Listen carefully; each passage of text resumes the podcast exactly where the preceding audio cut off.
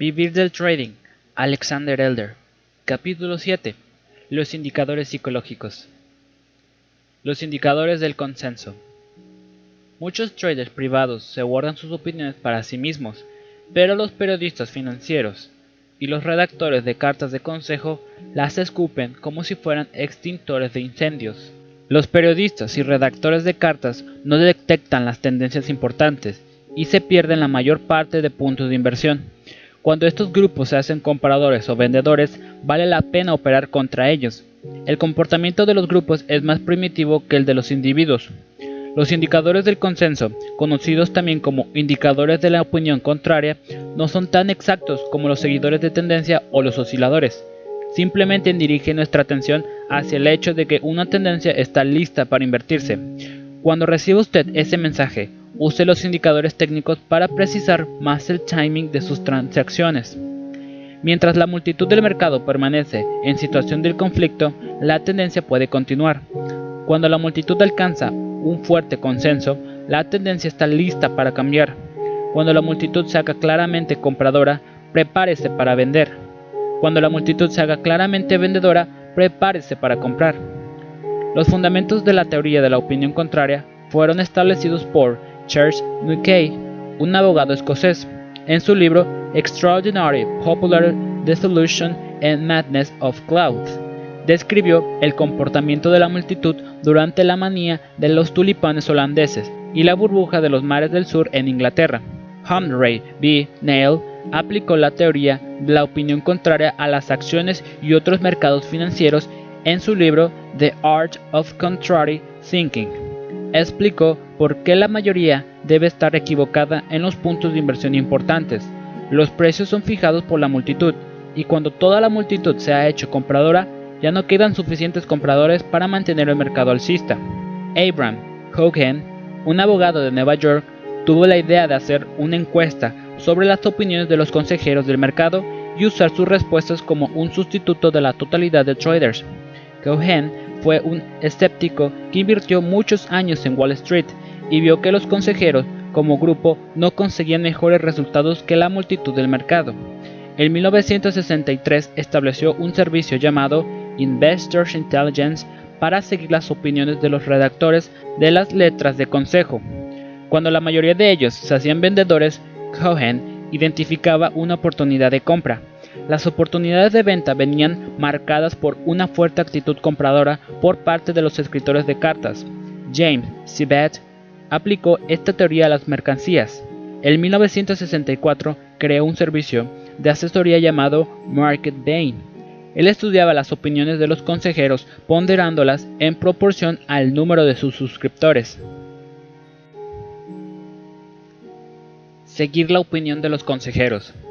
Algunos de los redactores de cartas son muy inteligentes, pero tomados como grupo no son mejores que el trader medio. Se vuelven muy compradores en las cimas importantes del mercado y muy vendedores en los suelos. Su consenso es similar al de la multitud de traders. La mayor parte de redactores de cartas son seguidores de tendencias porque temen aparecer como estúpidos y perder suscriptores si pierden un movimiento importante. Cuanto más tiempo dura una tendencia, más fuerte la vocean los redactores de cartas. Los consejeros son en su mayoría compradores en los mercados alcistas y vendedores en los suelos del mercado. Cuando la mayoría de redactores de cartas se vuelve fuertemente alcista o bajista, resulta una buena idea operar contra ellos. Varios servicios de sondeo siguen el porcentaje de alcistas y bajistas entre los consejeros. El más importante en el mercado de valores es Investor Intelligence y Market Bain en los mercados de futuros. Algunos consejeros son muy hábiles en hablar con doble sentido. Los que hablan por ambos lados de la boca siempre pueden decir más que tenían razón, pase lo que pase en el mercado. Los editores de Investor Intelligence y Market Bain tienen mucha experiencia identificando tales lagartos. Mientras es el mismo compilador el que hace las clasificaciones, estas permanecen consistentes internamente. Investors Intelligence.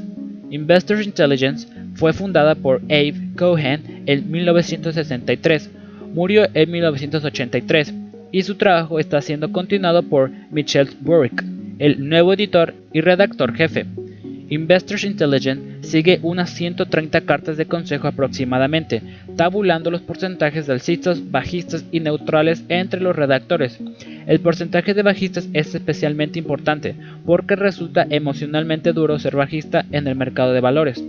Cuando el porcentaje de bajistas entre los redactores de cartas de consejo supera el 55, el mercado está cerca de un mínimo importante. Cuando el porcentaje de bajistas cae por debajo del 15 y el porcentaje de alcistas sube por encima del 65, el mercado de acciones está aproximadamente a un techo importante. Market Bain Market Bain clasifica unos 70 boletines que cubren 32 mercados.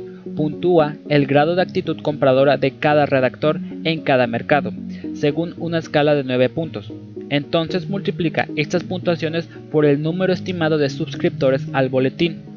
Todas las puntuaciones se suman para obtener un informe de consenso, siguiendo una escala que va de 0 a 100. Cuando el consenso alcista es aproximadamente al 75 u 80%, llega el momento de considerar una posible inversión a la baja, y cuando está cerca del 20 o 30% es el momento de pensar en posibles compras. La razón para actuar contra los expertos de los consensos está enraizada en la estructura del mercado de futuros. El número de contratos comprados y vendidos a descubierto es siempre igual. Por ejemplo, si la posición abierta en el mercado de oro es de 12.000 contratos, entonces 12.000 contratos son largos y 12.000 cortos.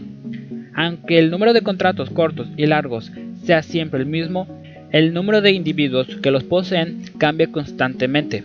Si la mayoría es compradora, entonces la minoría, los que están cortos, tiene más contratos por persona que los largos. Si la mayoría es vendedora, entonces es la minoría compradora la que tiene más posiciones por persona. El ejemplo siguiente ilustra lo que ocurre cuando el consenso cambia entre mil traders que tienen 12.000 contratos en un mercado dado. 1. Si el consenso comprador es igual al 50%, entonces el 50% de traders está largo y el 50% cortos.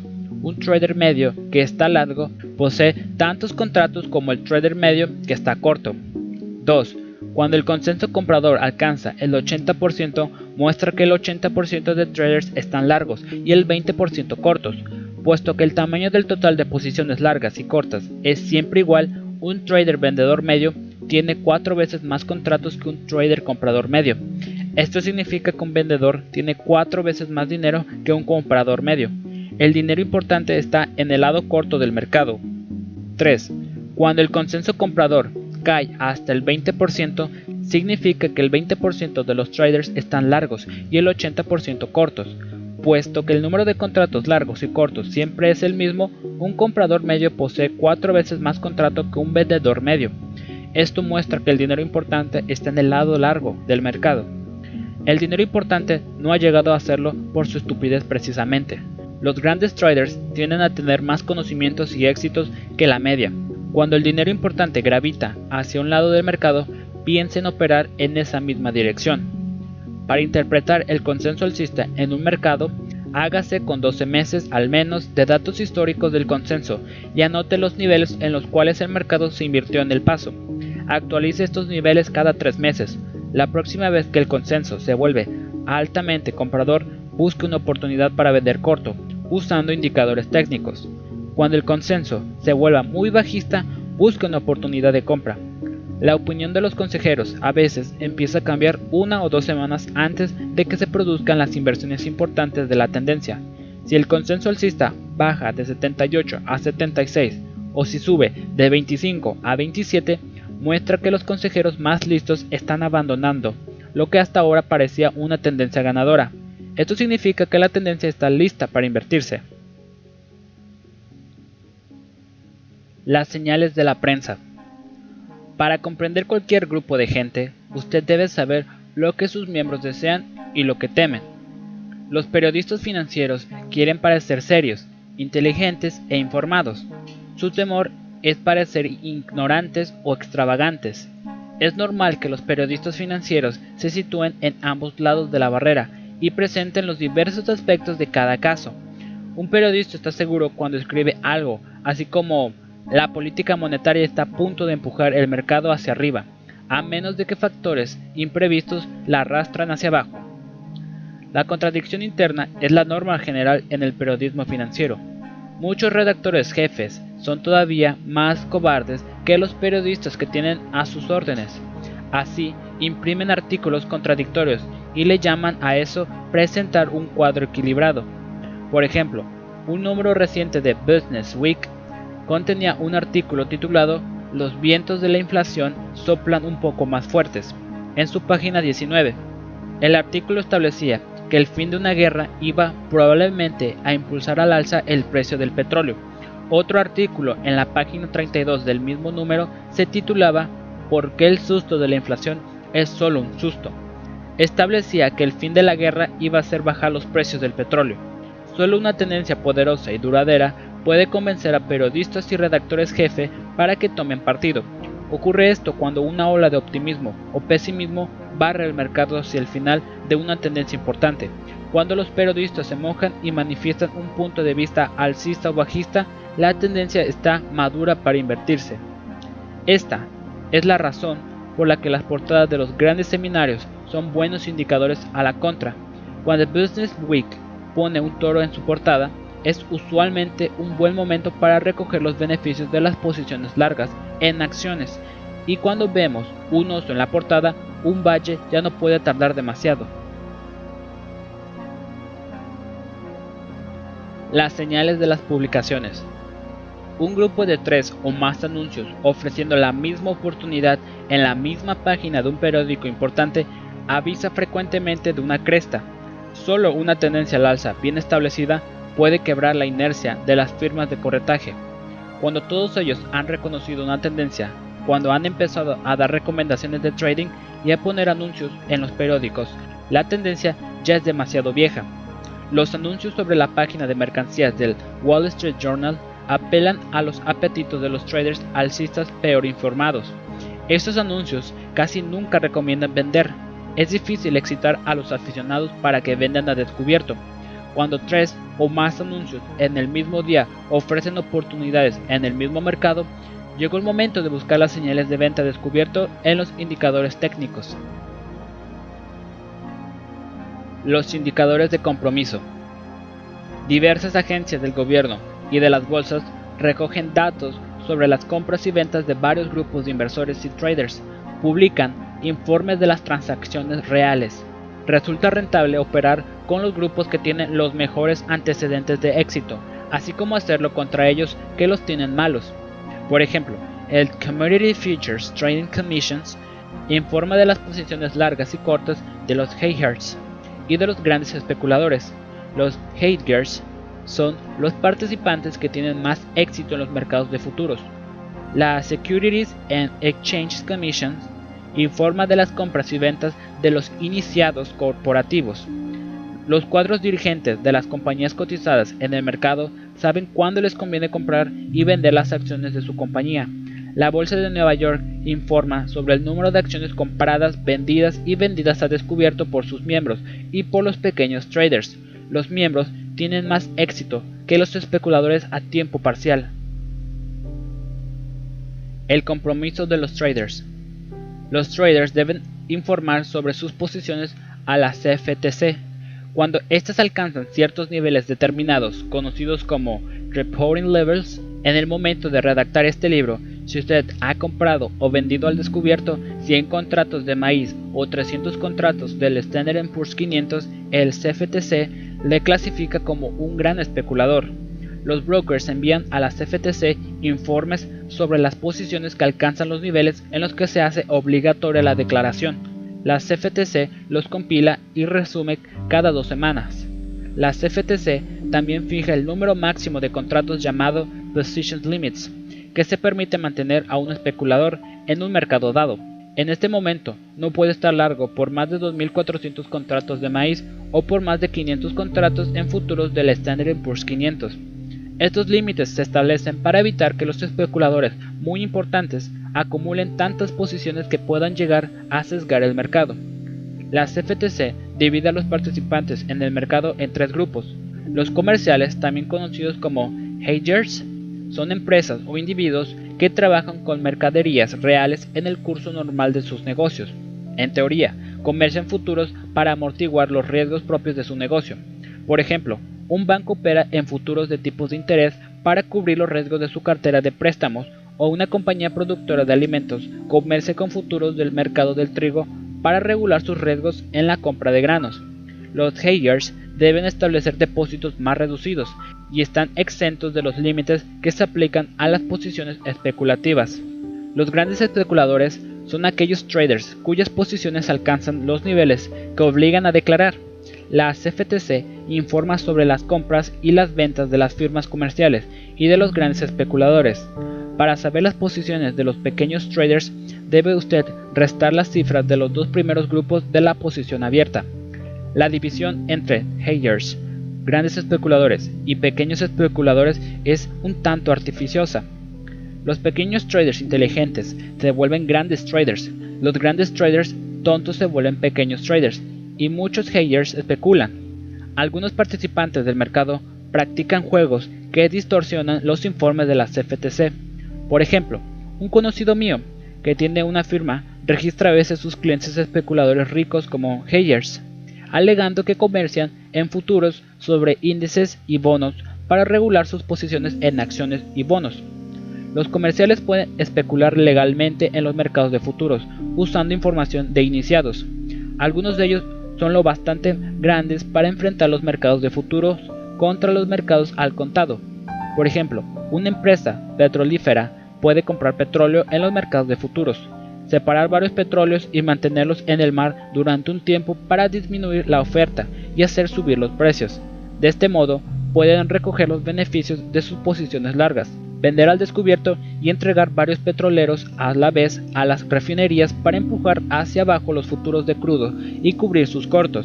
Esta manipulación es ilegal y la mayoría de firmas niegan que exista. Como grupo, los comerciales tienen los mejores historiales de éxito en los mercados de futuros. Ellos disponen de información de iniciados y están bien capitalizados. Seguirlos es rentable, porque a la larga tienen éxito. Las pocas excepciones que hay, tales como los comerciales en zumo de naranja, solo sirven para confirmar esta regla. Los grandes especuladores solían tener éxitos como grupo hasta hace una década, o así. Solían ser individuos muy ricos que sopesaban muy bien los riesgos que afectaba a su dinero. Los grandes traders de hoy operan con fondos de mercancías. Estos mamuts, seguidores de tendencias, resultan mediocres como grupo. Las masas de pequeños traders son las cabezas de turco proverbiales de los mercados. No basta con saber si un cierto grupo está corto o largo.